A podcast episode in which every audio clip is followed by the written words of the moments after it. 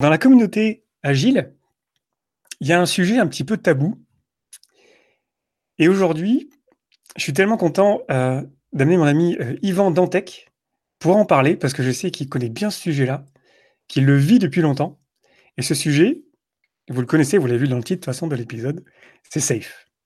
Le Scaled Agile Framework, qui n'a pas très bonne presse dans la communauté agile, euh, to say the least, comme on dirait en anglais. Et, euh, et en fait, euh, je suis content d'avoir Yvan parce que euh, j'avais vraiment découvert Safe avec lui il y a deux ans et demi. Ça commence à faire quand même. lorsque tu donnais ton talk à Agile Tour ex Marseille. Et c'était un talk excellent. Je me souviens, j'ai encore mes notes, je les ai révisées pour préparer cette interview. Et je me souviens que ton talk, il était, positif et tu, tu disais pas que c'était génial, mais il y avait quand même plein de choses positives. Et en fait, quelque part, on fait un, petit peu comme une répétition de ton talk à l'époque. Mais avant de démarrer sur Safe, parce que c'est intéressant, mais toi, qui tu es, Yvon Est-ce que tu peux te présenter, s'il te plaît? Eh bien, bonjour à tous, bonjour aux, agilistes. Alors moi, euh, bah, tout d'abord, je suis ravi de, pouvoir participer, contribuer à ton, à ton podcast que, j'adore. Et, toi aussi. donc, euh, donc voilà. moi, je suis, euh, je suis coach agile à la direction informatique de Pôle Emploi. Euh, donc ça fait quelques, ça fait pas si longtemps que je suis euh, coach agile en tant que tel, hein, deux ans en gros. Et euh, voilà, je voulais en profiter pour rappeler la, fierté, le plaisir que j'ai d'accompagner mes, collègues au quotidien et d'apporter ma pierre à la mission de Pôle Emploi. Je pense que tout comme Safe, Pôle emploi n'est pas toujours euh, mis en avant euh, mmh dans les médias. Et, mmh je trouve que c'est dommage parce que le, la mission de l'organisation, elle est, elle, est, importante, euh, mmh surtout aussi dans le contexte qu'on traverse actuellement de crise de Covid et l'impact économique que ça, que ça commence à avoir et que ça va avoir dans la, dans la suite. Et donc, donc voilà, on a un vrai rôle à jouer là-dessus même si les interactions avec notre organisation peuvent sembler, dans le contexte dramatique que vivent euh, les, gens qui ont affaire à nous, euh, peut parfois sembler brutal parce qu'on est malgré tout une certaine organisation avec une, lourdeur, un historique, un côté administratif. Mmh malgré tout, euh, moi, quand je vois l'implication de, mes collègues au sens large, hein, les agents, etc., sur le terrain, qui mettent dans, au quotidien, voilà, j'ai beaucoup de, de, respect pour eux. Et voilà, je trouve que c'est important de, d'amener sa pierre à l'édifice et je voulais leur faire, euh, dans la période actuelle, un, câlin virtuel, un gros hug. Mais ouais, carrément. dans ce temps de distanciation, euh, je, je, voulais en profiter pour, pour passer ce message positif auprès d'eux. Et donc, le plaisir que j'ai, moi, au quotidien, à apporter ma petite pierre à cet édifice-là. Voilà. Donc ça, c'est mon, mon, rôle actuel. Euh, donc je, je, travaille, on est une grosse direction informatique, donc je travaille aussi sur des, des problématiques d'agilité à l'échelle, forcément, ça arrive. Euh, je, passe pas mal de temps à essayer d'accompagner les équipes, mais euh, il y a aussi toute une dimension euh, d'interaction entre les équipes sur lesquelles j'essaye de, travailler. Et là, pour le coup, et on va le voir dans la suite de notre échange, Safe apporte un certain nombre de réponses sur les problématiques qu'on rencontre. Donc, euh, voilà. Peut-être, Léo, si ça te va, je vais, je vais juste rappeler un petit peu mon, mon parcours. Vas-y, vas-y, vas-y, bien sûr. Voilà, pour ouais, je connais un... peu... Ouais. ouais, bien sûr, vas-y, vas-y. Eh ben alors j'y vais. Donc, euh, donc moi j'ai découvert l'agilité, euh, c'était en 2002 à Montréal. À Montréal? Ah, j'ai Montréal. Je travaillais chez, dans une filiale de Bell qui s'appelait Belzinc. Euh, et j'ai uh-huh. découvert, grâce à, Philippe Côté, euh, quelqu'un d'excellent, euh, l'extreme programming. Et je me suis uh-huh. régalé. Ça a été mon, peut-être mon deuxième WA professionnel. Le premier, c'était la découverte de Java, en fait, en, en stage. Uh-huh. Euh, ça, venait de se lancer, grosso modo, et, c'était génial. Et donc, euh, donc là, euh, ouais, un, deuxième choc, plus sur le côté, avant c'était la technique, là c'était plus sur le côté méthodo, mode de fonctionnement, etc. j'avais vraiment, j'avais trouvé cette période-là hyper stimulante, et du coup j'ai toujours gardé une connexion envers tout ce qui touche à l'agilité toujours une veille permanente et puis une mise en pratique dès que je le pouvais. Euh, après, je me suis orienté un petit peu vers la, gestion de projet après, après un passé euh, de, développeur. Hein, c'est un parcours assez mhm. classique. Euh, et donc, j'ai toujours eu l'occasion de mettre différentes choses en œuvre, pas, pas, toujours dans leur complétude, mais en tout cas un certain nombre de pratiques qui, qui, faisaient du sens par rapport au contexte dans lequel j'étais. Et puis, donc en 2012, j'ai rejoint Pôle emploi.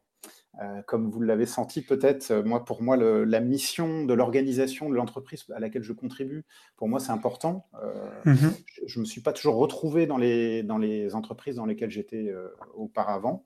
Il n'y a pas de jugement de valeur, hein, c'est juste que moi, ça me stimulait moins que quelque chose qui, a des, comment dire, une dimension plus sociale, une dimension plus, plus éthique ou, je ne sais quoi. Donc, ça, pour moi, c'était important. J'avais la le luxe de pouvoir choisir, donc, euh, donc j'ai opté pour, pour ça.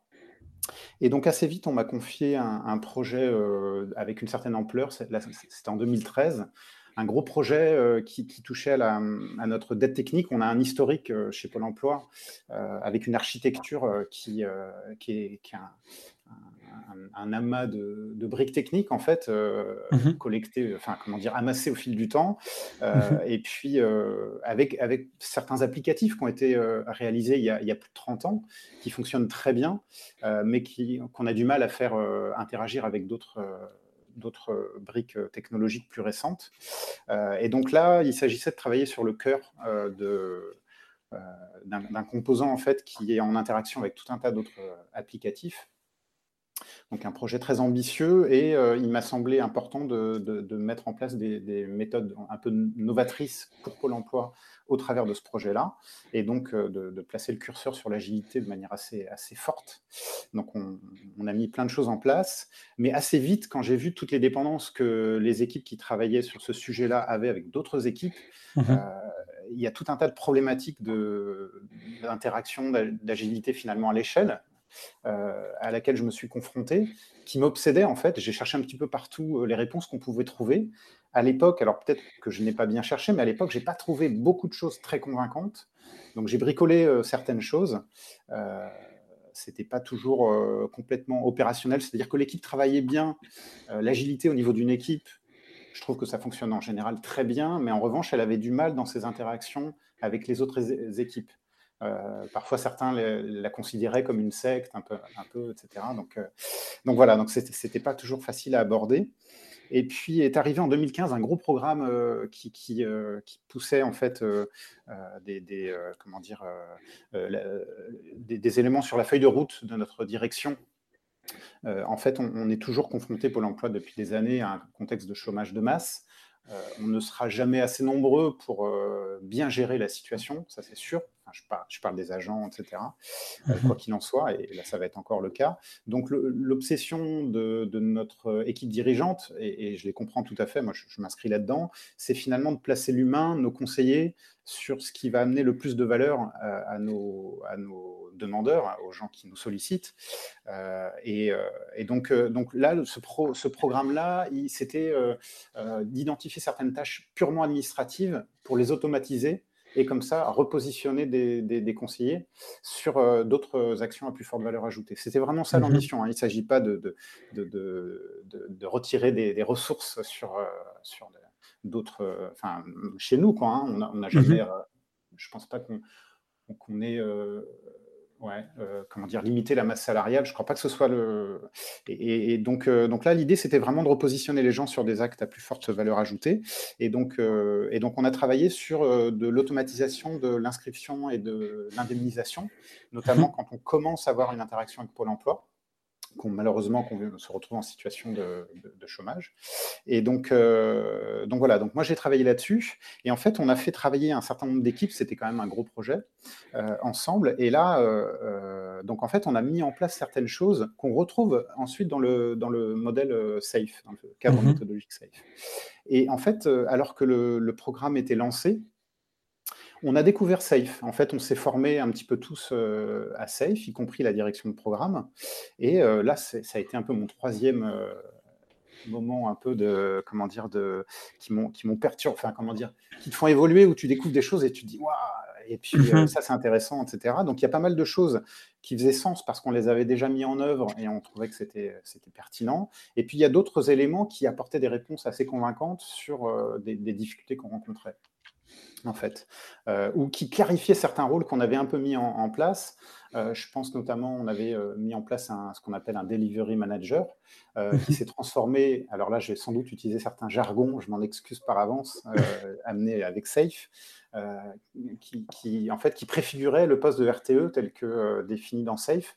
Release Train Engineer. Pour, expliquer le, terme, on va faire te les termes anglais. Il y a des traductions en français d'ailleurs, je crois pas. Là. Non, non, non, on utilise le terme RTE euh, à la française, on va dire. Mais euh, ouais, c'est le, Scrum Master des Scrum Masters, grosso modo, c'est son, son, rôle. Et, euh, et, donc là, par exemple, ça, ça, nous a clarifié le rôle de manière assez, assez nette et ça nous a apporté. Donc, donc voilà, en 2015, j'ai découvert en tant que en tant que, enfin pour, pour le, mettre en œuvre et puis pour apporter certaines réponses convaincantes aux difficultés qu'on pouvait rencontrer sur ce, sur ce programme-là, qui a été une vraie réussite, hein, une, vraie réussite chez nous, reconnue euh, et euh, également quantifiée. Hein. Moi, typiquement, j'étais vraiment positionné sur l'inscription et on a vu, on avait un objectif qu'on avait formalisé, c'était 70% des inscriptions euh, qu'elles puissent être automatisées euh, lors d'un premier contact d'un demandeur d'emploi avec, avec Pôle emploi. Et c'est un, objectif qu'on a atteint. Je, trouvais, euh, y compris sur l'approche euh, mesure un petit peu, euh, une approche assez intéressante. Donc, donc voilà, donc ça c'était ma, ma, découverte de, Safe. Et puis finalement après, comme sur les, autres sujets, et on, est passionné, toi et moi Léo, donc, donc j'ai creusé là-dessus. j'ai eu moult certifications hein, sur Safe, mhm. donc je ne vais pas forcément m'apesantir là-dessus, mais en tout cas une qui s'appelle SPC, Safe Programme Consultant, qui mmh permet aussi de, dispenser des formations sur Safe, formations certifiantes. Donc, euh, et c'est aussi une activité que j'ai euh, par ailleurs. Hein, euh, je, donne des formations en interne chez nous, au sein de Pôle emploi, plutôt sur le côté, on va dire, produit. Hein. c'est donc c'est la lignée PO, Product Owner, PM, Product Manager, etc. Plutôt sur cet axe-là. Euh, voilà, mais on, en dispense d'autres euh, en interne. Euh, celle qu'on aime bien chez nous, c'est la Leading Safe, qui est une, formation générique. C'est celle que j'ai faite. Ouais, celle que tu as faite. J'ai fait Leading Safe il y a quelques semaines, ouais. ouais. Et ensuite la DevOps, pardon, je t'ai coupé.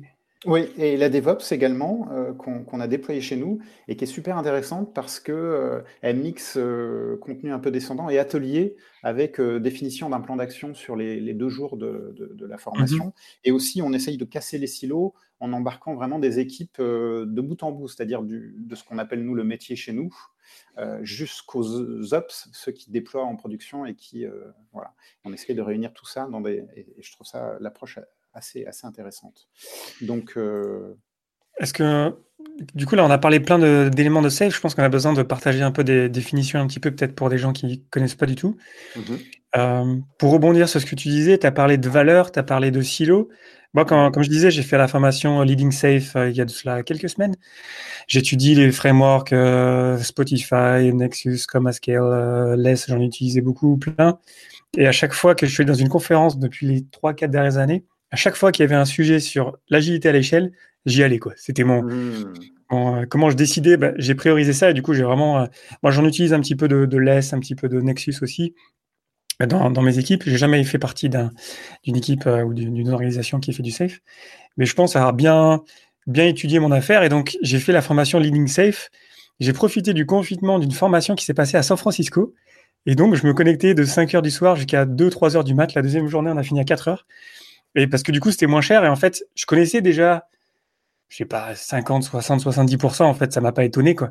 Notamment, il y a une première partie sur la complexité. voilà. Ça, je, je, connaissais déjà bien. Mais j'étais content parce que mon formateur, il expliquait vraiment que lui, à l'origine, c'était un sceptique de Safe. Et moi, je l'étais aussi.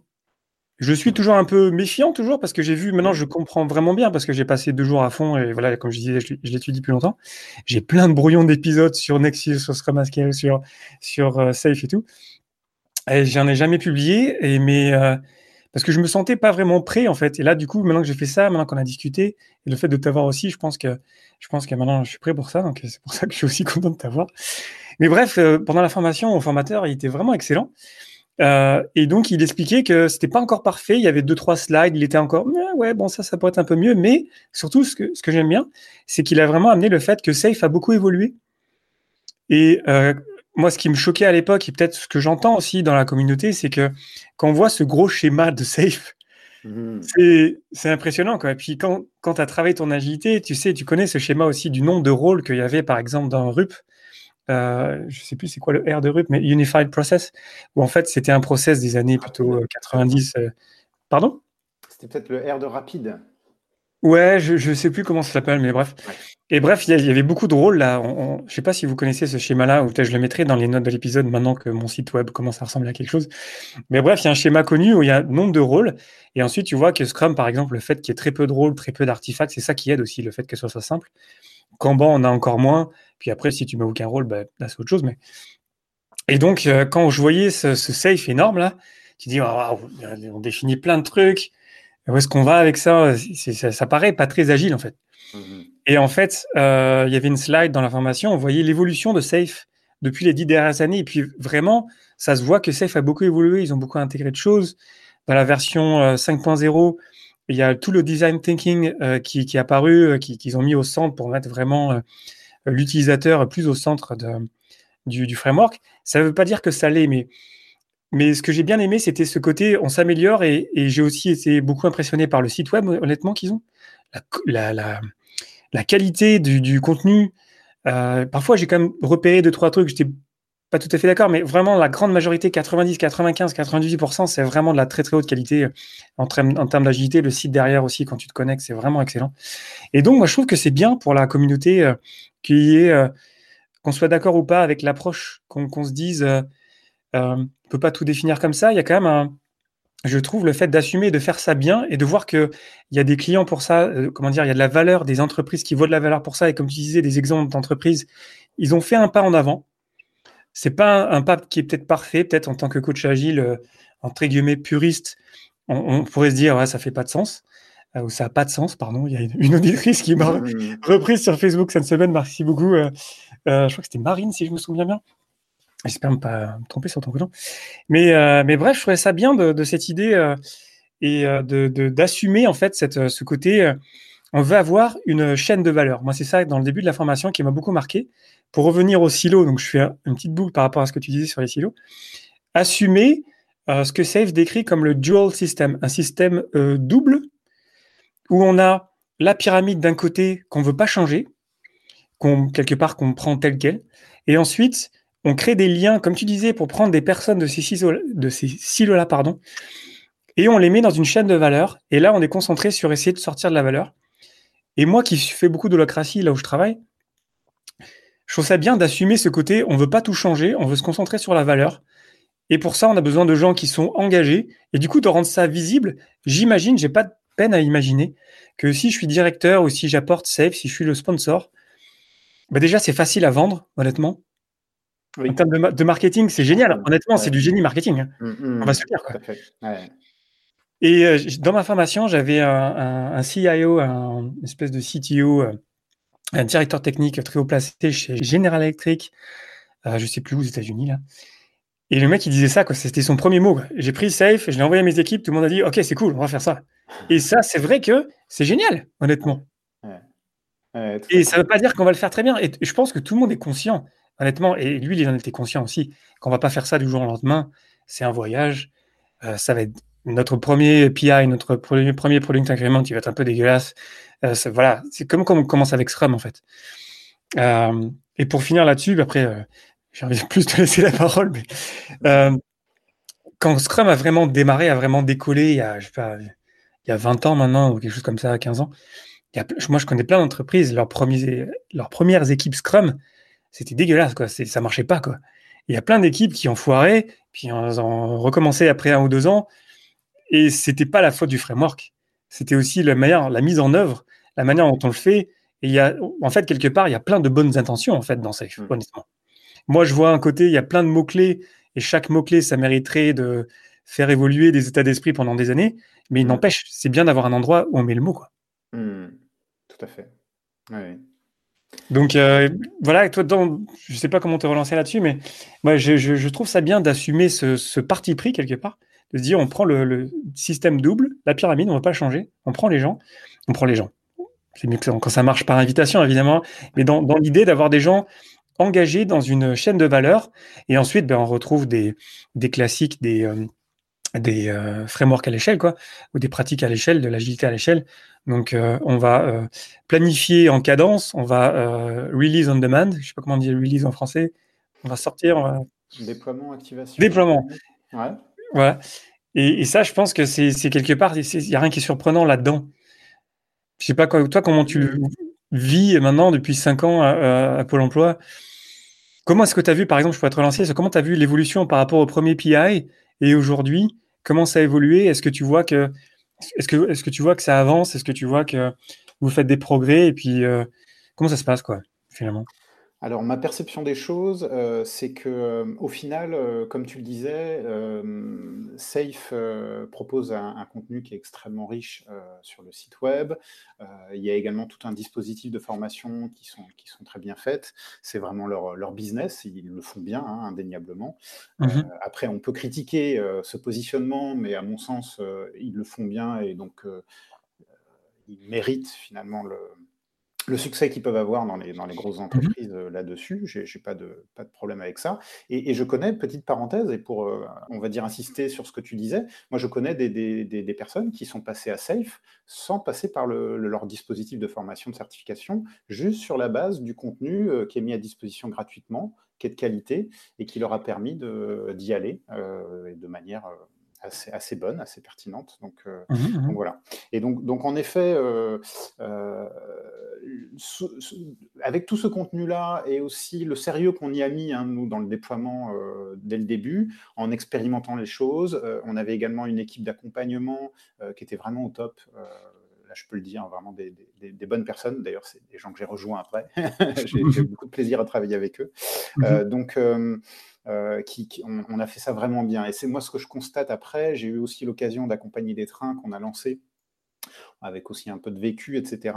Souvent, euh, bah, on, arrive à un premier PI planning qui est vraiment de bonne facture. On a des gens qui sont impliqués, qui préparent bien les choses, on essaye d'y aller par étapes, qu'on a bien identifié. Donc au, final, ça se passe souvent bien sur la mise en œuvre au début. Mmh c'est aussi l'occasion de pousser un peu les curseurs, de clarifier les rôles, de, euh, de, faire un peu maturer les sujets, de, de changer certaines choses au niveau des équipes. C'est vraiment là l'occasion d'agir. Euh, qu'il ne faut pas, qu'il faut pas euh, euh, mettre de côté. Et c'est souvent l'occasion de faire un certain nombre de premiers pas vers plus d'agilité, plus de, ce qu'on voudra, plus de valeur aussi amener aux utilisateurs, parce que c'est ça qui, qui, est important aussi. Donc, donc moi, c'est ce que j'ai pu observer assez souvent. Mmh Et puis après, à mon avis, le, petit, enfin, le point de vigilance que j'aimerais amener, moi, de par les, comment dire, euh, euh, ce que je peux constater au quotidien, c'est qu'après, souvent, les structures euh, ont une réponse à leurs problèmes, on va dire, les plus, les plus importants. Je pense surtout à la gestion des dépendances entre les équipes, les adhérences entre les équipes. et, finalement, souvent, ça leur suffit. Et, les organisations vont pas beaucoup plus loin que ça, en fait. Et donc, mmh après, restent un peu dans ce fonctionnement-là. Qui leur retire un peu de douleur, mais qui ne leur permet pas d'aller euh, au-delà et, à mon, sens, d'atteindre un petit peu tous les, toutes les promesses, tous les fruits que pourrait nous apporter euh, une mise en œuvre plus large euh, de, Safe et surtout une amélioration continue. permanente. parfois, j'observe, c'est juste un constat, que mmh certains éléments liés à l'amélioration continue amenés par le, par le modèle sont parfois négligés par, par, des équipes. Et donc, il y a une certaine stagnation. Et, quand mmh on stagne, toi et moi, on sait qu'on peut plutôt être vers de la régression finalement. Hein. Donc, euh, donc voilà, donc moi c'est ce que je peux observer. Euh, et euh, par contre, dans, certains cas, quand il y a vraiment cette volonté d'être respectueux enfin, du, processus d'amélioration continue, de toujours, au-delà des équipes, parce que souvent les équipes, elles, ont leur rituel Scrum notamment qui, les, qui, les, amène vers ça, et donc ça, en général, ça, persiste. Mais chez nous, notamment, euh, assez vite, quand on tombe sur certains problèmes un peu qui, freinent l'équipe, on va être sur des problèmes plutôt transverses. Et donc, s'il n'y a pas un effort qui est euh, une aide qui est apportée à l'équipe sur, certaines, sur certains aspects, eh bien, l'équipe a du mal à, vraiment euh, évoluer et améliorer encore son efficacité, etc. Donc, donc voilà. Donc moi, c'est un peu malheureusement ce que j'observe. Voilà. Ouais, c'est peut-être certaines limites de, Safe, mais pas tant dans le modèle, dans ce qui nous amène, c'est plus dans, la mise en œuvre et peut-être le côté un peu humain euh, euh, des individus. Quoi, mhm. Le changement pour aller plus loin, un petit peu le beyond Scrum, tu es allé au-delà du framework, on a continué toujours à, s'améliorer, euh, pas hésiter à enlever des morceaux. Moi, ça me fait penser, c'est un talk que j'adore sur Safe de, de Knieberg et puis Roost. Sur Safe, le, le, titre en anglais c'était Is Safe euh, evil? Est-ce que safe, safe c'est le diable? Mhm. Et en fait, la conclusion, c'est non, c'est pas le diable. L'idée, c'est que tu peux prendre des bonnes parties de ça et, prendre le meilleur et continue, quoi. Continue de t'améliorer et puis n'hésite pas à aller au-delà du, framework, quoi, finalement. Et d'ailleurs, quand je parle de framework, ça me fait penser peut-être un, petit aparté que, parce que j'ai fait un épisode sur les frameworks il n'y a pas très longtemps. C'est moi, ce que j'ai aimé dans la formation, c'est clairement, en fait, c'est marqué, ça s'appelle Scaled Agile Framework mais c'est pas un framework. c'est une, une euh, librairie de patterns. C'est vraiment assumé, quoi. Et je trouve ça marrant de. Quelque part, c'est vendu comme un framework, et quelque part, encore une fois, c'est du génie marketing, quoi. Mais en fait, ça l'est pas. Ouais, c'est une grosse boîte à outils, je suis d'accord avec Exactement, une grosse boîte à outils. Là, pour le coup, c'est une vraie boîte à outils. Donc après, on, maintenant, on sait plus ce que ça veut dire framework. C'est pour ça que j'ai fait un épisode là-dessus, mmh. parce que ça me, ça mettait un petit peu en colère quand j'entendais que Scrum était, euh, c'est pas une librairie de pattern. Enfin, ça l'est, mais c'est collé ensemble, quoi, quelque part. C'est mmh. comme si, les livres étaient collés, quoi. Les pages étaient collées, quoi. Et euh, ouais, j'entends ça aussi. Moi, ça me fait penser sur des organisations que je connais, des grosses organisations ici en Suisse. J'en connais qui font, qui font du safe. J'en connais aussi qui en auraient besoin, honnêtement. Mmh. Euh, parce que je vois, je vois, je vois ces dépendances entre équipes. Je vois qu'il n'y a pas de chaîne de valeur. Je vois qu'il n'y a pas de clarification sur qu'est-ce qu'on fait. C'est quoi la priorité vraiment? Mm. Et, moi, je, coach des équipes à un niveau où je, frappe un mur, quoi, ou un, en anglais, on est, tu, tu reach the ceiling, là, tu, tu atteins le, plafond et il y a un plafond de verre, en fait. Mm. Et j'aurais besoin, moi, mon, but, c'est d'avoir des discussions avec les gens au-dessus pour leur dire, dites-moi, c'est quoi la priorité aujourd'hui, parce que c'est pas clair et vos équipes, elles partent dans tous les sens. Et euh, du coup, en fait, tout est, tout est prioritaire, en fait, et du coup, rien ne mm. sort. Et puis, le, le lead time, il, est, euh, il dure euh, des, mois, des années, et on s'en sort pas, quoi. Donc safe, honnêtement, pour ce genre d'organisation, surtout pour des grosses organisations, d'après ce que j'ai lu, d'après ce que j'entends autour de moi, c'est quand même beaucoup. Euh, quand une grosse organisation, c'est vraiment pour ce genre d'organisation que, que, safe, je pense, c'est quand même un pas en avant. Et mmh. sur, sur le pas en avant aussi, j'aime bien cette idée de, quand je dis en avant, ça ne veut pas dire que c'est tout droit dans le but pour être agile. De toute façon, le but, c'est pas d'être agile, mais peut-être qu'on va. C'est comme dans un bateau, quoi. Tu on va un peu aller sur la droite, ensuite on va aller à gauche. Et j'ai quand même l'impression qu'on avance mmh. avec mmh.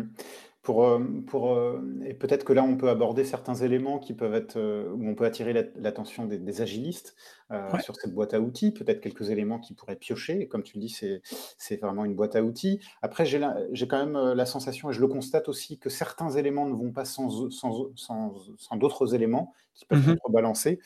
Par exemple, sur la mécanique un peu des, des programmes incréments qui sont une collection de sprints. Quand on néglige le dernier, le sprint IP, par exemple, de ce sprint d'innovation ou de, comment il s'appelle déjà? Et de planification. Innovation et, Yes. Ouais. Donc, euh, eh ben, les équipes vont pas avoir cette petite, euh, cette petite soupape un peu de, respiration, euh, ce moment dédié à l'innovation, à l'amélioration un petit peu de, leur pratique éventuellement, et aussi la préparation dans de bonnes conditions du PI planning. Mm-hmm. parce que si on ne l'a pas, elles vont le faire en plus du travail qu'elles ont par ailleurs. Ouais qui est toujours quelque chose de, difficile. Et, donc là, sur la notion de rythme soutenable, euh, on n'y est plus vraiment. Quoi.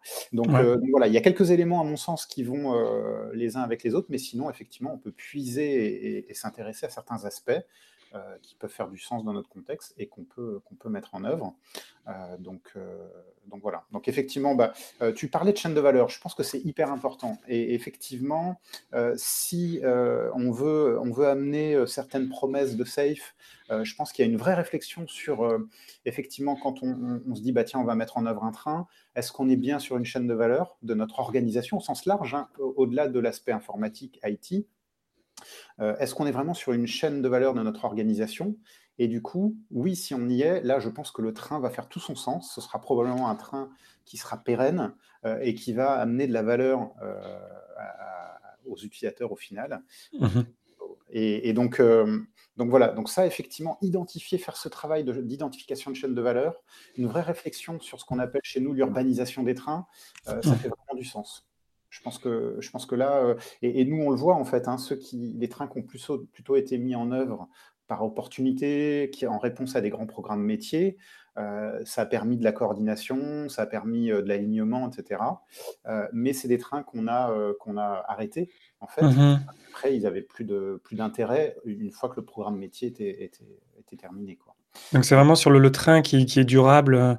Oui. Qui est, qui est, plus important pour le faire rouler.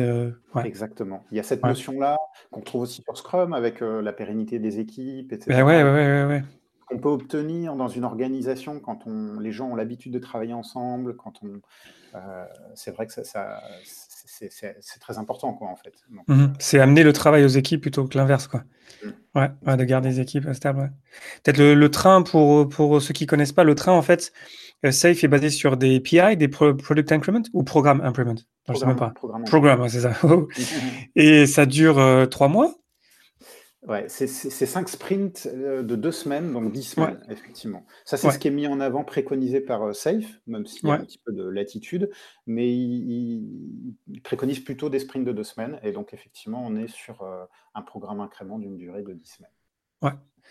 Et, et ensuite, ces dix semaines, donc là où moi j'avais une tension, et d'ailleurs quand j'ai repartagé à l'interne la formation que j'avais que j'avais faite, euh, j'ai bien aimé le, le, PI planning et depuis que j'étudie Safe, j'ai toujours entendu du bien du PI planning. Donc, donc peut-être on peut décrire un petit peu ce qui se passe ah là parce que c'est un moment important, je pense. Ça m'a paru comme quelque chose qui me faisait penser à Startup Weekend, de deux jours vraiment intenses où, et ça, ça, ça, m'intéressait vraiment. Je vais aller euh, participer euh, prochainement à un PI planning chez Swisscom, par exemple. J'ai un pote qui est RTE là-bas et, j'ai hâte d'y aller. Et puis aussi, je connais des potes à la mobilière euh, en Suisse. Bref, je vais, je vais aller en faire quelques-uns parce que ça m'intéresse vraiment. Mais toi qui l'as vécu, est-ce que tu peux un peu en, parler de ce que c'est que le PI planning? Comment ça démarre en fait ce, ce programme incrément? C'est cinq sprints, c'est dix semaines. Donc là, il y a deux jours intenses de lancement du PI. Comment ça se passe? Alors, effectivement, le PI planning, c'est vraiment quelque chose qui fonctionne bien, hein, euh, on peut l'observer, euh, qui peut être pris euh, en tant que tel en l'état par rapport à ce que nous préconise SAFE. et donc, ça fonctionne bien comme ça. Après, rien n'interdit aux gens d'ajuster effectivement certains éléments. et, donc, et donc, en fait, juste petit, petit préambule par rapport à ça, SAFE est à un niveau train, ça n'est ni plus ni moins que des pratiques, donc des rôles, des cérémonies, etc., qui sont faits au niveau de l'équipe, mis à l'échelle tout simplement. Donc, on retrouve des rôles comme ceux qu'on connaît dans Scrum euh, de PO à l'échelle, ça donne le PM. Ce n'est pas, le, pas le chef des, des, PO, c'est juste la personne qui travaille sur une granularité au-dessus, des sujets de plus grande envergure et euh, des priorisations, euh, on va dire, au, niveau de, du train. Le train, c'est une collection d'équipes qui travaillent ensemble. C'est une équipe d'équipes, en fait, tout simplement, qui travaillent ensemble mmh sur, un, sur un tout qui forme normalement, euh, comment dire, un, sujet un peu cohérent. on est normalement sur de la chaîne de valeur. Pour, pour, ce train. Et donc, donc la filière des rôles côté produit, c'est plutôt PO, PM. côté PM d'ailleurs, c'est pas PM, c'est pas project manager, c'est product. Product, ouais. c'est product, ouais. C'est quand même important. Exactement. après, sur la partie fabrication, le pendant du Scrum Master, donc ça va être le RTE. Euh, on rajoute un rôle euh, qui, va aider aussi l'équipe d'architectes au niveau du train, euh, qui va faire la balance un petit peu avec l'équipe sur dans quelle mesure on, laisse de l'autonomie à l'équipe, c'est nécessaire, c'est indispensable pour que l'équipe s'empare des sujets, pour qu'elle s'investisse, etc. Mais en même temps, il y a quand même des équipes à faire travailler ensemble, donc il y a certains un certain cadre à respecter. L'architecte, justement, tout son, art, c'est aussi d'arriver à, laisser de l'autonomie aux équipes tout en euh, proposant un cadre qui permette à tout le monde de travailler ensemble. Euh, donc, euh, donc, voilà, donc ça c'est pour les rôles. Et donc j'en viens gentiment à, ta question. et également pour les cérémonies, de la même façon que dans Scrum, on a les cérémonies qui vont lancer le sprint de sprint planning. Et puis on a les cérémonies en fin de sprint euh, de, de, rétrospective, de review, etc. On a les mêmes choses à l'échelle du train. Et donc, on va déclencher finalement un regroupement de sprint, donc le programme incrément, euh, on, va le, on va le déclencher de la même façon via un PI planning, donc qui veut dire euh, donc, programme incrément planning. donc, c'est vraiment le pendant du sprint planning, mais de manière démultipliée, effectivement, comme tu mhm. dis, sur deux jours, mhm. où là, l'idée, c'est vraiment de réunir toutes les équipes. dans, dans, dans, dans l'approche SAFE, qui est pas toujours mise en œuvre pour des, contraintes un peu souvent budgétaires, déplacements, etc. Mais l'idée, c'est vraiment de réunir toutes les personnes du train. Donc ça peut représenter plus de 100 personnes, hein, par exemple dans une salle.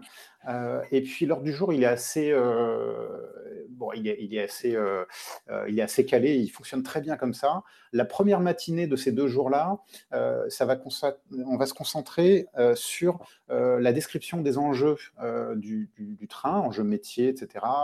le, contexte sur lequel on va, on va en fait amener nos, évolutions pour bien intégrer tout ça.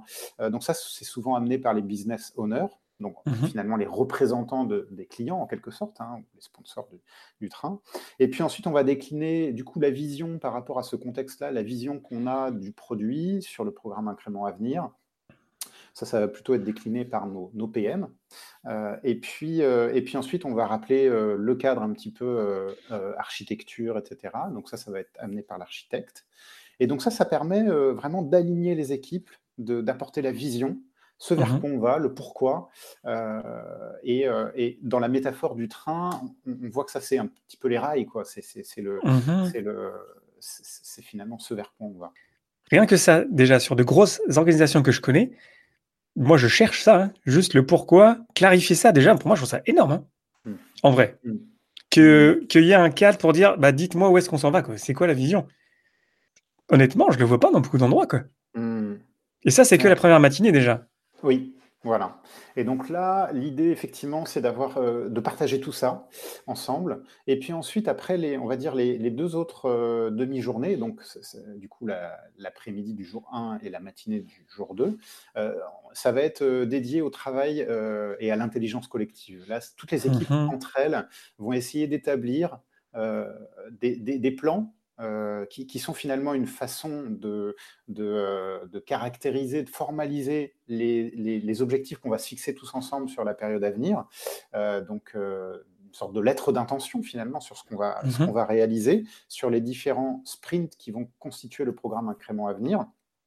Et donc là, c'est euh, un travail, euh, les équipes vont euh, commencer à découper les sujets, les, planifier, échanger avec les autres équipes. Ah tiens, si tu fais ça, du coup, ça a un impact chez moi. Hop, mmh dans ce cas-là, ce, serait, ce serait bien que tu puisses me l'amener à tel moment. Ok, mmh bah, et donc, donc là, on va réussir à, appréhender finalement un peu toute la complexité, tant en termes, il y a des discussions parfois qui, qui permettent très vite de, finaliser des, solutions, de clarifier euh, des, objectifs un peu métiers derrière certains sujets, euh, de s'ajuster sur des plans, euh, même d'identifier des dépendances qu'on n'imaginait pas ou des impacts qu'il y avait auprès d'autres équipes qu'on n'imaginait pas.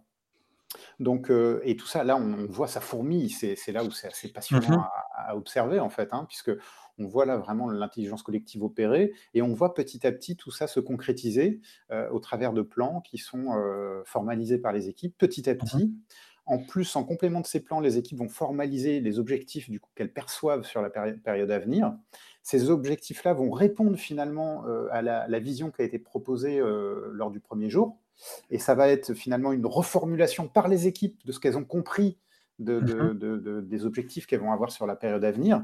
Et du coup, là, c'est aussi l'occasion pour les, business owners, pour, finalement les représentants des clients, de dire oui, on s'est bien compris, ou au contraire, ah là, là on n'est pas tout à fait d'accord, on n'est pas en phase. et oui, il y a un aller-retour là. Il, y a, des échanges. Et j'ai vu, euh, j'ai déjà entendu parler de les équipes, elles peuvent dire non. Quoi. Elles peuvent dire si elles veulent pas prendre des trucs, elles les prennent pas. Quoi. Donc il y, a une recherche de vrai, euh, de vrai engagement. En anglais, c'est le commitment. Le commitment, ça marche que si tu peux dire non. Et là, donc, on, encourage les équipes à dire, bah, c'est pas une promesse que vous nous faites, c'est juste, est-ce que vous pensez aujourd'hui, avec toute la connaissance que vous avez, que vous pouvez le faire? Et se, faire, c'est quoi? Après, c'est sûr que ça, on va, on va itérer, on ne sait pas. Mais il y, a, au moins cet aller-retour que moi je trouve génial. Quand on termine le jour 1, c'est renvoyé, si je ne me trompe pas, hein, tu m'arrêtes, euh, renvoyé aux business owners, on va les appeler comme ça. Et là, du coup, ils vont réfléchir, ah ok, on a du feedback des équipes, on, on a on, se rend compte que euh, ah les dépendances font qu'il faut qu'on change un petit peu notre, nos objectifs. Quoi. Mmh, tout à fait. Il y, a, effectivement cet aller-retour-là, à mon avis, qui est riche euh, et qui permet d'être certain d'être tous alignés et qui vont aussi euh, finalement apporter beaucoup aux équipes après dans l'exécution du programme incrément au quotidien sur certaines micro-décisions ils vont se rappeler de certaines interactions qu'ils ont eues, certains échanges sur des choses qu'ils n'avaient pas forcément bien, bien compris, pour X raisons. Hein. Et, donc, euh, donc, effectivement, ça, c'est vraiment, à mon sens, porteur de valeur euh, pour, pour l'équipe. Et en effet, euh, moi, ce que j'ai pu observer, j'ai connu un petit peu l'avant et le ou l'après, comme on veut, mhm. euh, chez nous. Et effectivement, il était plus difficile euh, de, d'exprimer euh, alors un refus ou en tout cas des, propositions différentes avant. Là, on a vraiment des éléments très factuels. Hein. Les équipes affichent leurs capacités, mhm. les, tout ce qui est côté produit, donc on va dire BO, PM, donc Business Owner, Product Manager, PO, vont eux amener des éléments qui sont priorisés Mmh et on va confronter, en fait, euh, les équipes vont ensuite estimer le travail, le découper, estimer le travail, le positionner. Et là, tout le monde est en transparence, au final, euh, a des mmh éléments qui sont euh, concrets pour dire ah oui, en effet, là, vous êtes trop chargé, ça ne va, pas, ça va pas le faire, etc. Et c'est la raison pour laquelle ce jour 1, se termine toujours par, euh, d'une part, une revue des plans. Donc, tout le monde, toutes les équipes vont partager les plans qu'elles ont, qu'elles ont finalisés. Et c'est encore l'occasion là de, réagir sur euh, attention, vous avez tel élément, est-ce que vous êtes sûr là-dessus? Euh, Là, vous êtes un peu en surcharge. ah, là, il y a telle équipe qui réagit, mais si vous faites tel sujet, vous nous avez oublié. donc, donc là, c'est, aussi riche. Et puis, donc là, souvent le RTE, mais également les équipes qui sont un peu aguerris vont, vont, réclamer sur tel point on a besoin d'un arbitrage parce que là on est en difficulté là-dessus. Mmh ça mmh peut être, comme tu le dis, est-ce que c'est vraiment une priorité ou ça peut être, euh, bah, on, voit bien qu'on a des sujets qui sont très prioritaires chez nous, mais là on est en, on est en surcharge clairement par rapport à notre capacité, comment on peut aborder mmh ça. Et donc là, ensuite, on finit toujours cette journée-là par euh, un échange entre le, on va dire globalement le management et euh, des responsables d'équipe, enfin des relais d'équipe, hein, il n'y a, pas de notion. Des relais, ouais. Ah, c'est un beau nom, les relais d'équipe. Ouais, souvent c'est les Scrum Masters, les PO des équipes concernées qui mhm. restent dans cette séquence-là. On libère les autres personnes qui ne sont, pas, qui sont pas requis, en fait, pour, pour ces délibérations-là. L'idée, c'est d'avancer sur des solutions qui vont euh, permettre aux équipes finalement de, répondre aux enjeux du, programme Incrément à venir, mais dans des conditions qui, leur permettent de, réaliser, en effet, les, sujets les plus prioritaires. Euh, et, donc, euh, et donc, du coup, après, c'est quand on relance le jour 2, mmh eh bien, on va donner une restitution à l'intégralité du train sur les arbitrages qui ont été pris la veille au soir. Mmh mmh Et ça peut avoir souvent une incidence sur, du coup, la, première planification issue de la veille au soir. Donc, on peut être amené à reballoter un peu les cartes, à ajuster ces, éléments de planification, y compris des équipes qui n'étaient pas en premier lieu concernées par les arbitrages, mais qui, si tel sujet euh, devient moins prioritaire, bah, vont pouvoir euh, retirer ce sujet-là de leur planification, etc. Donc, euh, et donc, on, consacre finalement la, matinée du jour 2 à retravailler les plans euh, à la lumière des, échanges de la veille, des ajustements proposés. Et on va terminer en gros euh, cette matinée-là par à nouveau, alors parfois on le fait après le repas, ça dépend un petit peu du, temps qu'on alloue à la planification, mais grosso modo les équipes ont finalisé là, leur plan collectif. Alors souvent c'est souvent les équipes sont dans cette progression-là, puisque là on est sur deux séquences d'ateliers, hein, la, l'après-midi du jour 1 et le matin du jour 2. Euh, et donc, euh, souvent, les, équipes vont euh, se concentrer vraiment sur leur travail en tant que tel au début. Donc, découpage du travail, estimation, planification. Et sur la deuxième partie, encore plus sur les dépendances, quoi, enfin, les interactions avec mhm. les équipes. Il y a un tableau connu, ouais. Il y a un tableau connu où on voit les dépendances, qui est, qui est... moi aussi, j'aurais besoin de ça hein, dans certaines organisations, en vrai. Hein. Oui, c'est très facilitant de euh, et puis en plus, il y a une petite symbolique et puis une interaction avec les équipes qui va se concrétiser sur, euh, sur euh, mmh. ce, programme board, comme on ouais, donc on a, pour, le, pour l'écrire peut-être pour les agilistes, donc c'est un tableau à XY avec les équipes et avec des, généralement des fils rouges en fait qui sont mis entre les sujets et ça permet de rendre vraiment visibles les dépendances. Et pareil, j'ai entendu de très bonnes choses par rapport à ça. Donc moi, je vois le, le PI planning comme vraiment vraiment un beau moment d'échange où c'est vrai que euh, il y a les rôles existants dans l'organisation euh, avec le management ou quoi, mais après voilà, on revient sur cette idée de dual system où on ne veut pas casser la pyramide. Et euh, moi, moi, je fais de l'holacratie, mais ça ne veut pas dire que je veux casser des pyramides. Il y a des gens très bien qui sont dans la pyramide et puis ils font du très bon boulot, ils ont une vision et je respecte aussi ça. Et, j'en ai toujours entendu du bien du, du planning. Donc je suis vraiment excité de voir cette énergie-là. Je sais aussi qu'il y a après il y a un, vote de confiance. Comment on sent un petit peu alors, pour finir vraiment le déroulé du PI planning, là, comme tu le dis, on arrive sur le, la, la dernière partie, l'après-midi du jour 2. Suite à la revue des plans des équipes, euh, donc en général, on est plus sur euh, qu'est-ce qu'on a ajusté, puis on met en évidence également ce qu'on n'a pas pu faire euh, par, rapport à des sujets qui étaient amenés par, par, les, par les PM, etc. donc on va identifier aussi et partager tous ensemble, ça c'est riche aussi, les risques perçus par les équipes pour mmh tenir leurs engagements. Et donc ça, c'est l'occasion de remonter finalement aussi au management euh, sur quoi on peut, on peut les aider quoi, pour tenir leurs engagements. Donc ça, c'est intéressant. Et en effet, par rapport à ça, bon, alors après, il y a une petite symbolique où on, s'assure que les BO sont en accord avec euh, les objectifs qui ont été formulés par les équipes, à la lumière également des risques qui ont été exprimés. Euh, et donc, donc ça, c'est une symbolique assez forte. Et ensuite, derrière, une fois qu'on a franchi ce cap-là, alors le safe propose euh, de, si, euh, si les votes de confiance sont insuffisants, de repartir sur une séquence de planification, ajustement, arbitrage, etc. Mhm. Moi, j'ai jamais vu, je l'ai jamais vu faite. Souvent, il y a des, de la logistique derrière, des gens qui rentrent euh, chez eux, etc. Enfin, mhm. par l'avion ou ce genre de choses. Donc, donc c'est pas toujours facile à, à, faire. Mais il y a parfois du, en tout cas, quand la confiance elle est, elle est pas au rendez-vous et que les risques sont importants, le, le, management et, le RTE du, train sait qu'il va avoir du travail dans les, dans les heures à venir pour mhm. s'assurer que les équipes puissent faire le travail dans de bonnes conditions.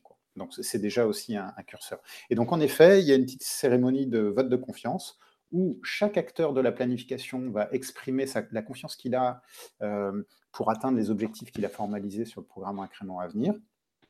Et ensuite, l'intégralité du train, hein, parce qu'il n'y a pas forcément que des équipes qui font des planifications, qui participent au PI planning. Ensuite, l'intégralité du train va exprimer sa confiance collective sur l'atteinte des objectifs du train. Donc il y a deux, mécaniques de vote de confiance. Et ça, ça donne, alors ça donne un éclairage. Ce qui est intéressant aussi, c'est quand certaines personnes expriment des votes de confiance euh, faibles, ce qui est intéressant, c'est d'accueillir de, de, les réserves qu'ils peuvent avoir sur, euh, sur, euh, et, et, donc ça, c'est aussi riche pour, pour le management et euh, j'ai pu observer par le passé euh, certaines, certaines organisations qui n'avaient pas tenu compte des, de certains risques exprimés ou de certains votes de confiance et certaines réserves formalisées. Et, en général, systématiquement, ça aboutit à une non-atteinte des objectifs, en fait. Hein. Mmh mmh mmh c'est souvent quelque chose qui, est vraiment qui est vraiment éclairant. Moi, je fais ça, ouais, pas aussi, même en, sprint planning, de demander un vote de confiance, ça m'arrive souvent. Alors là, c'est typiquement un élément qui peut être puisé comme ça par MiSafe. Euh, mmh comme, euh, et qui peut apporter euh, de la valeur pour une équipe, même juste une équipe, hein, comme tu le dis, sur un, sprint, etc. parler des risques aussi, c'est un truc, il faut parler des risques en sprint planning. Hein. Mmh, complètement. Non, le sprint planning, j'ai hâte de, participer parce que c'est c'est quelque chose que moi j'aurais besoin dans de grosses organisations que je coach clairement, euh, si j'avais tout le monde euh, dans la même salle pendant deux jours, si on pouvait s'aligner sur des objectifs, honnêtement, déjà, on ferait un pas en avant, mais mmh. énorme, en fait, en vrai. Et, après, voilà, les objectifs sont ce qu'ils sont, et, après, on ne sait pas tout, mais on sait qu'on ne sait pas tout, mais au moins, on a au moins un point de départ. Ce qui est intéressant dans tout ce qui est amené là, c'est le côté aussi explicitation quoi, des choses. C'est-à-dire que mmh euh, on, présente les enjeux, mais en même temps les équipes formalisent la façon dont elles ont compris les éléments. en réponse, les, toute l'équipe de business owner va amener de la valeur euh, sur les objectifs qui ont été formalisés, ce qui permet de hiérarchiser un peu les sujets euh, et finalement de faire certains choix pour la suite au niveau de l'équipe. Ça, amène aussi de la décentralisation de la prise de décision. ce que tu disais aussi sur, sur le programme board, on, rend vraiment très explicite les dépendances qu'il y a entre les équipes c'est un élément qui va pouvoir être suivi après euh, lorsque les équipes ensuite vont, travailler. Euh, le vote de confiance, ça exprime aussi de manière euh, très factuelle la confiance qu'ont les équipes envers leurs objectifs. Après, ce qui est intéressant, c'est aussi d'écouter les réserves et d'en tenir compte. Ce qui est intéressant aussi, c'est de voir la progression de ce vote de confiance. On sait que pour, pour les équipes, bah là, elles sont plutôt plus en confiance par rapport à d'habitude, donc on, peut être peut-être plus serein. Ou à l'inverse, euh, si le vote de confiance est plus faible, C'est un peu ce qu'on observe dans la période actuelle de crise. Forcément, les équipes ont plus de difficultés à, à être, euh, on va dire, très optimiste sur, sur les engagements à venir.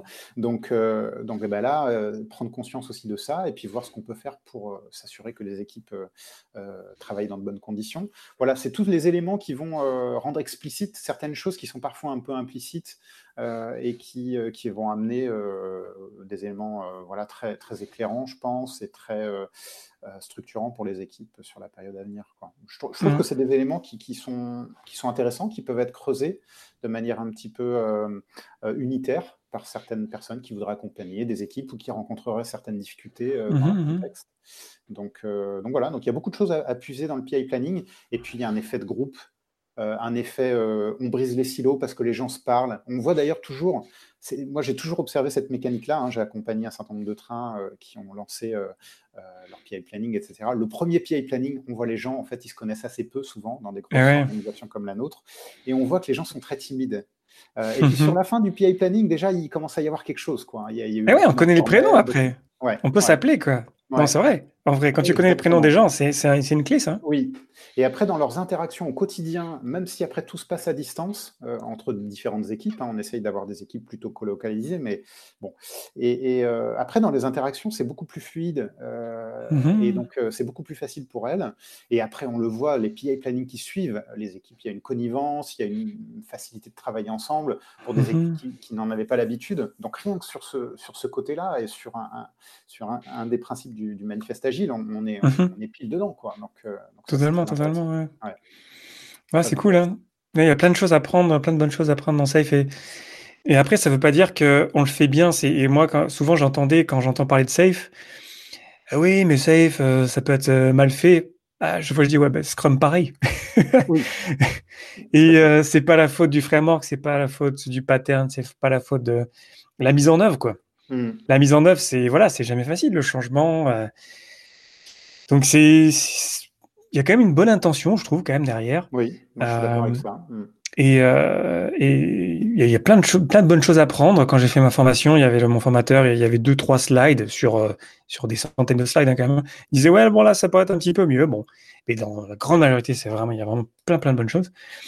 Et ça veut pas dire que ça, ça va marcher, quoi. Ça veut pas dire euh, ça, ça, ça repose sur des humains euh, Hmm. qui Alors, mettent ça en place, quoi.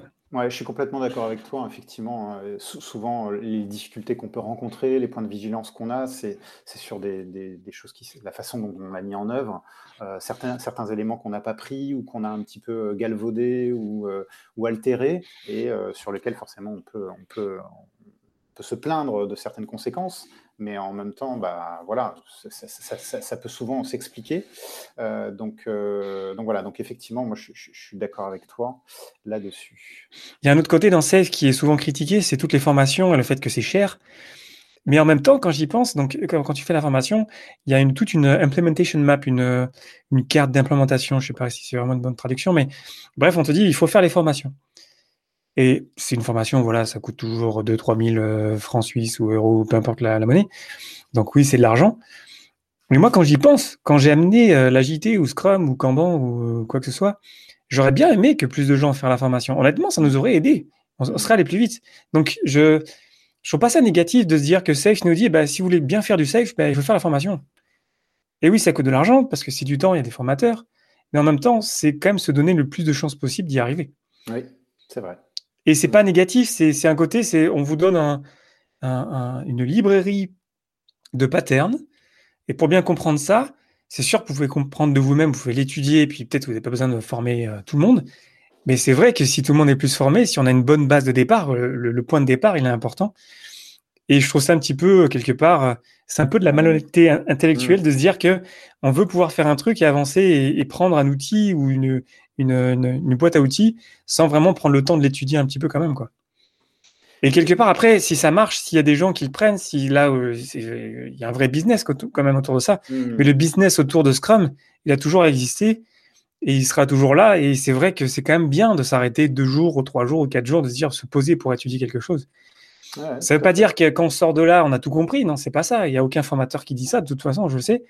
Euh, mais au moins, on a un point de départ. On peut revenir là-dessus. On a étudié ça. On sait où trouver les sources et on a un bon point de départ. Quoi.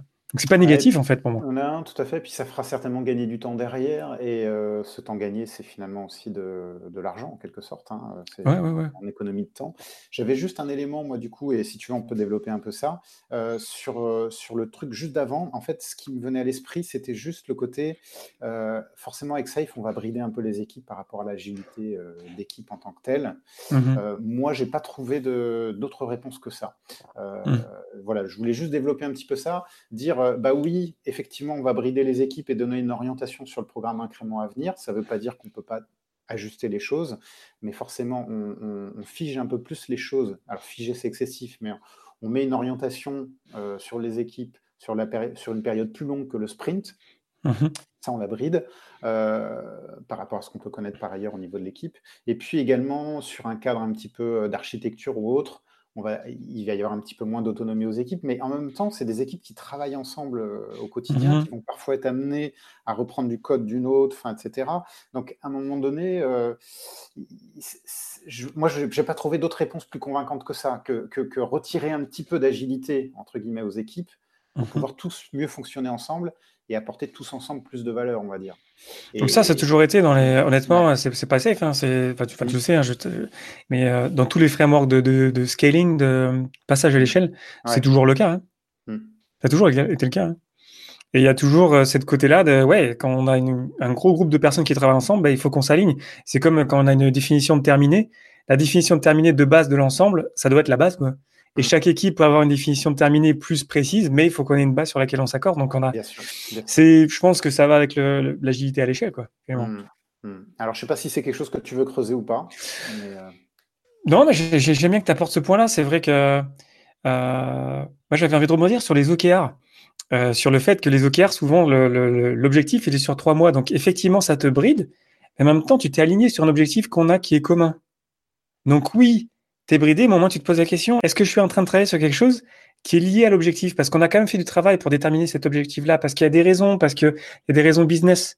Donc c'est pas le cadre finalement d'objectif, moi il me dérange pas, je le trouve bien même. Dès l'instant où c'est clair, et quand on a des rôles clairs et puis on sait où ça s'arrête, là où ça commence, comme tu disais, l'architecte, son but c'est pas de brider, c'est de qu'on puisse fonctionner ensemble et en même temps de garder de l'autonomie. Si l'objectif il est clair, si on est aligné, moi ça me va en fait. Après, moi, je fais du less beaucoup. Euh, c'est un peu plus light quand même, mais euh, on retrouve ça quand même. On retrouve mmh, cette idée-là et c'est pas, c'est quelque part, c'est quand on passe à l'échelle, quoi. Mmh. Je pense. Mmh. De tout ce que j'ai euh, appris, observé et, fait, ça, ça fait partie du, du, du deal, quoi. On passe à l'échelle, il faut qu'on soit un minimum aligné sur quelque chose, quoi. Mais qu'est-ce qu'on pourrait ajouter? Après on, on, pourrait parler beaucoup de safe. Il y a beaucoup de choses, énormément de choses. Euh, après, euh, on s'était dit, on s'était fait une petite pause pendant l'enregistrement pour dire de quoi on veut parler encore. Puis il y a trop de sujets. Mais peut-être pour lancer, pour inviter les auditeurs, les agilistes à nous dire qu'est-ce que vous en avez pensé? Est-ce que vous en voulez plus? On peut rentrer dans les détails. Tu as, mentionné le WSJF, qui est une manière de prioriser par rapport à la valeur euh, maximale, par rapport au minimum de temps. Si ça vous intéresse de lire là-dessus, allez voir sur le site de Safe, il y a plein de choses à dire là-dessus. Tu voulais aborder, j'ai oublié déjà. Euh, par exemple, la couche portefeuille, moi je la trouve intéressante au niveau euh, organisation. Euh, et là, finalement, ça, fait aussi le lien. Ils ont, ils ont assez vite mis ça en œuvre, la couche portefeuille au niveau de Safe. Avec la version 5, ils ont amené la Business Agility, qui est vraiment le, mm-hmm. en vogue en ce moment, hein, c'est-à-dire au-delà de l'IT. Et, je pense qu'eux, ils, ils, peuvent aussi amener des choses parce qu'ils ont eu cette réflexion portefeuille, c'est-à-dire on, on, répond vraiment aux thèmes stratégiques d'une entreprise, euh, et puis, on amène une vision portefeuille avec derrière aussi une gestion budgétaire, moi, que je trouve assez, assez intéressante, qu'on n'a pas mis en œuvre chez nous. Et je trouve que c'est dommage parce que ça nous apporterait beaucoup. On a mhm. encore des gestions de plans un petit peu à l'ancienne euh, qui, prennent beaucoup de temps, qui sont de plus en plus complexes à, faire aboutir et qui ont finalement peu de sens parce que les choses sont, les cartes sont rebattues, on l'a vécu récemment encore, euh, mhm. largement quoi en fait. Donc, donc il faut. c'est une invitation pour tes collègues. Euh, ah ouais, ouais, mais on, sait qu'on doit travailler là-dessus, mais ça, va venir, ça va venir, on va y hmm. aller. Mais en tout cas, ça, je pense que s'il y a des organisations qui peuvent étudier ça, voire le mettre en œuvre, Je pense que c'est très intéressant, tout ce qui est portfolio, hein, ça s'appelle portfolio dans Safe, la, la mmh portefeuille au-dessus, et puis ce que ça peut amener, je trouve ça intéressant en termes de gestion de, budget, en termes de même de maturation des sujets, un petit peu sur les différentes étapes, quels acteurs sont impliqués là-dedans, etc. Regardez, moi je pense que c'est intéressant euh, à mmh creuser et à mettre en œuvre. Je pense que ça pourrait vous apporter euh, beaucoup euh, là-dessus, et puis derrière avoir cette, voir dans quelle mesure après les trains vont répondre à ces, stratégies d'entreprise, mmh prendre des initiatives euh, d'envergure, soit métier, soit plus euh, euh, au niveau infrastructure, hein, pour permettre mmh derrière au, système d'information de se transformer et puis d'amener encore plus de valeur aux utilisateurs. Voilà, il y a ces éléments-là. WSJF, tu le, tu le mentionnais, sur, ça peut être un outil typique à prendre en priorisation. Là, on est vraiment sur de la priorisation relative, hein, sur, un, sur un, backlog, quelle que soit sa maille ça peut être très intéressant hein, pour un PO, pour un PM, etc. Euh, je pense. Ouais, j'ai beaucoup aimé ça. Ouais. Euh, ouais. pris comme ça individuellement, tout ce qui est amené par le PI planning, on en parlait. Euh, cette notion d'objectif également mmh qui, peut, apporter pour certains. Euh, voilà, il y, a différentes choses. Euh, peut-être vous pouvez aussi regarder par curiosité ce qui a amené autour du DevOps avec, euh, avec Safe. Alors là encore, rien d'hyper novateur, mais il y a un certain nombre de, pratiques qui sont évoquées. Il y a ce qu'ils appellent le, pipeline de livraison continue, mmh donc avec différentes étapes qui sont intéressantes. voilà, avec une exploration continue euh, qui prend un certain temps, puis après une automatisation le plus possible sur tout ce qui est, euh, euh, tout ce qui est intégration continue, déploiement continu, etc. cette notion que je trouve forte, je crois qu'on l'a mentionné, mais j'insiste un peu dessus, de les équipes finalement vont développer en cadence un rythme soutenable continu avec euh, un encours qu'on limite au maximum euh, mmh pour être centré vraiment sur des choses euh, petites qu'on amène vite et qui apportent de la valeur. Là, on est vraiment dans l'esprit lean, je pense. Et puis derrière, une décision d'activation ou de déploiement, on va dire, qui est vraiment portée par des enjeux utilisateurs, clients, métiers.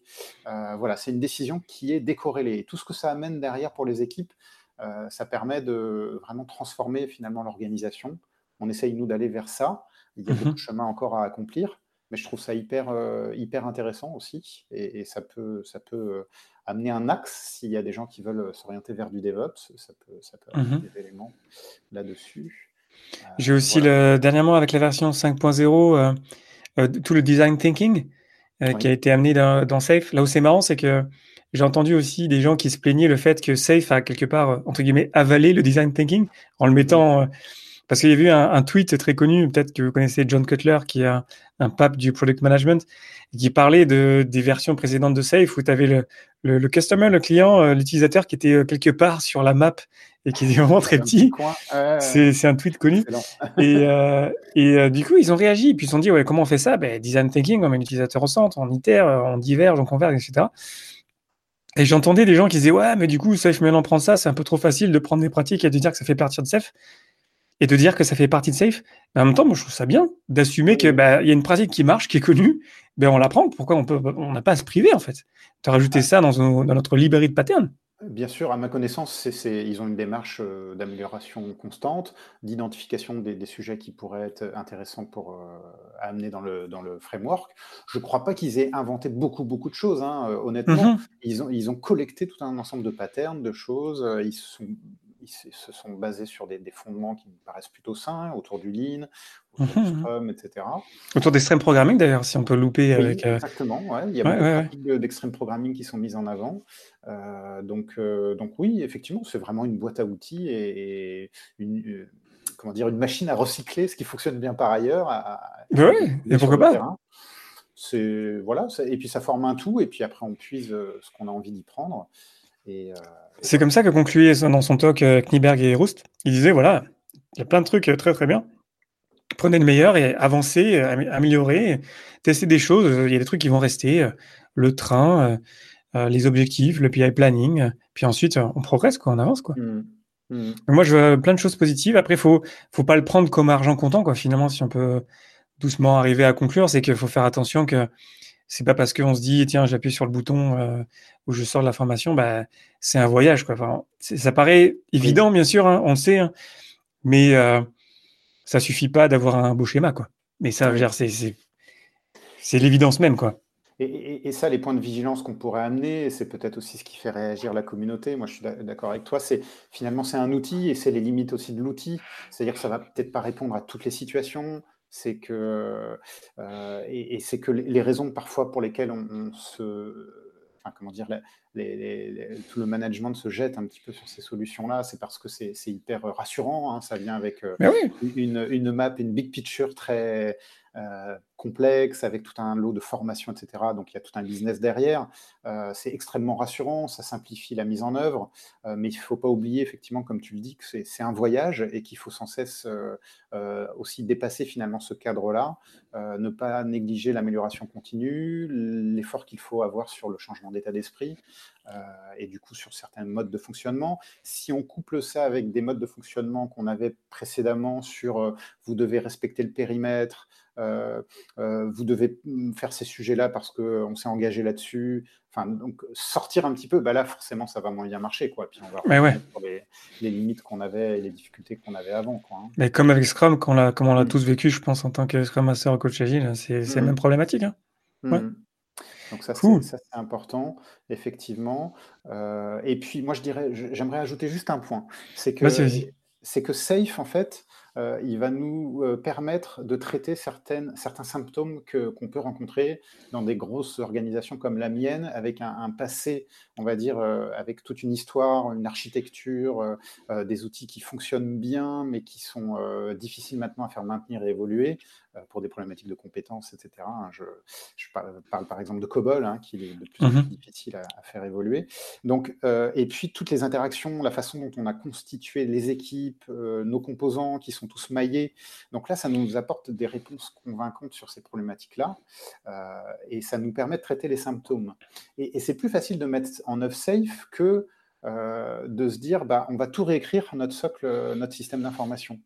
Euh, mais par contre, il faut, pas, il faut continuer d'avoir le courage et aussi de mettre les moyens, hein, parce que ce n'est pas qu'une question de courage, c'est aussi une question de mhm. moyens, de s'attaquer aussi à la dette technique, à l'architecture du système d'information, aux dépendances qu'il y a entre les équipes pour essayer de leur ouvrir de plus en plus d'autonomie sur un périmètre pour finalement aller vers de moins en moins de nécessité de... Alors il y en aura toujours sans doute un peu dans des grosses organisations comme la nôtre, mais en tout cas que les équipes aient de plus en plus d'autonomie, de plus en plus de capacité à délivrer de la valeur de manière autonome. Euh, et, ça, ça, prend des moyens et du courage. Euh, du courage de remettre en cause des systèmes qui fonctionnent bien par ailleurs, euh, qui ont apporté pendant des années et des années euh, et si on les touche, hein, honnêtement, euh, si on impacte les chiffres du chômage ou si euh, on impacte l'indemnisation des gens, ça va être déplorable comme effet. Donc, ça, demande du courage, quoi. Et, mhm. et, et ça, il faut pas l'oublier. Et il faut, il faut faire safe couplé, enfin dans, ces situations-là, hein, je, couplé avec aussi ces, grands, ces grandes ambitions, ces grands programmes. Euh, nous, il y a des gens qui se sont attaqués euh, à ça chez nous euh, et j'ai beaucoup de respect pour eux. Et donc, mhm. donc voilà, et donc c'est quelque chose qu'il ne faut, pas, qu'il faut pas négliger à mon sens. Quoi. pas, que les, pas que les symptômes, mais aussi oser s'attaquer aux choses. À, la cause première et effectivement dépendance entre les équipes, etc. C'est plus coûteux. Ouais. Cool, wow. Je sais pas, ça fait combien de temps qu'on discute, mais. je ne sais pas. comme vous l'avez entendu, il y a plein de potentiel de faire euh, plein d'épisodes là-dessus. Euh, je pense qu'on a quand même bien couvert un petit peu les bons et les mauvais côtés, faire attention, les limites. Mm-hmm. Euh, voilà. Est-ce qu'on a un dernier mot à dire là-dessus sur bah, réagissez, dites-nous ce que vous en pensez. C'est un sujet polémique, c'est un sujet intéressant et, et mon but c'était pas de faire un épisode polémique pour faire un truc un épisode polémique. Je voulais aussi apporter de la valeur. J'aurais pu en faire plein des épisodes sur euh, dire euh, ouais faire un épisode les, les, bons côtés les mauvais côtés. Mais là là c'est riche et c'est réel quoi. Et, voilà je pense qu'il y, a quelque chose à faire dans la communauté de de pas de pas juger les outils et de plutôt les, les regarder un petit peu avec du recul de se dire attends mais qu'est-ce qui se passe en vrai? Et l'étudier de manière vraiment euh, neutre. Aller se renseigner. Comme je disais moi j'ai un pote qui est RTE ici à, Zurich de creuser les choses et de ok voilà d'essayer d'avoir une vision un petit peu neutre des choses Et de voir que moi. sur le terrain, hein, effectivement, comme tu dis, et comme, euh, comme tu, tu, souhaites le faire. Nous, on est souvent assez ouverts, on, est toujours euh, euh, intéressé par accueillir des, des, gens qui viendraient observer certaines cérémonies. Ah oui, tu m'as invité d'ailleurs, j'ai oublié. Pardon. Tu veux venir le voir, tu es le bienvenu. et, et, puis, nous faire un retour, c'est toujours aussi intéressant d'avoir un, œil un petit peu externe sur nos pratiques. Ça peut nous questionner et nous faire évoluer, donc on, on est toujours aussi intéressé par ça. N'hésitez pas à réagir, à partager votre avis, si vous faites partie d'un train, ce que vous avez vu, les formations, les bonnes pratiques, les mauvaises pratiques. Il n'y a aucun outil qui est parfait. Chaque outil est créé avec une intention.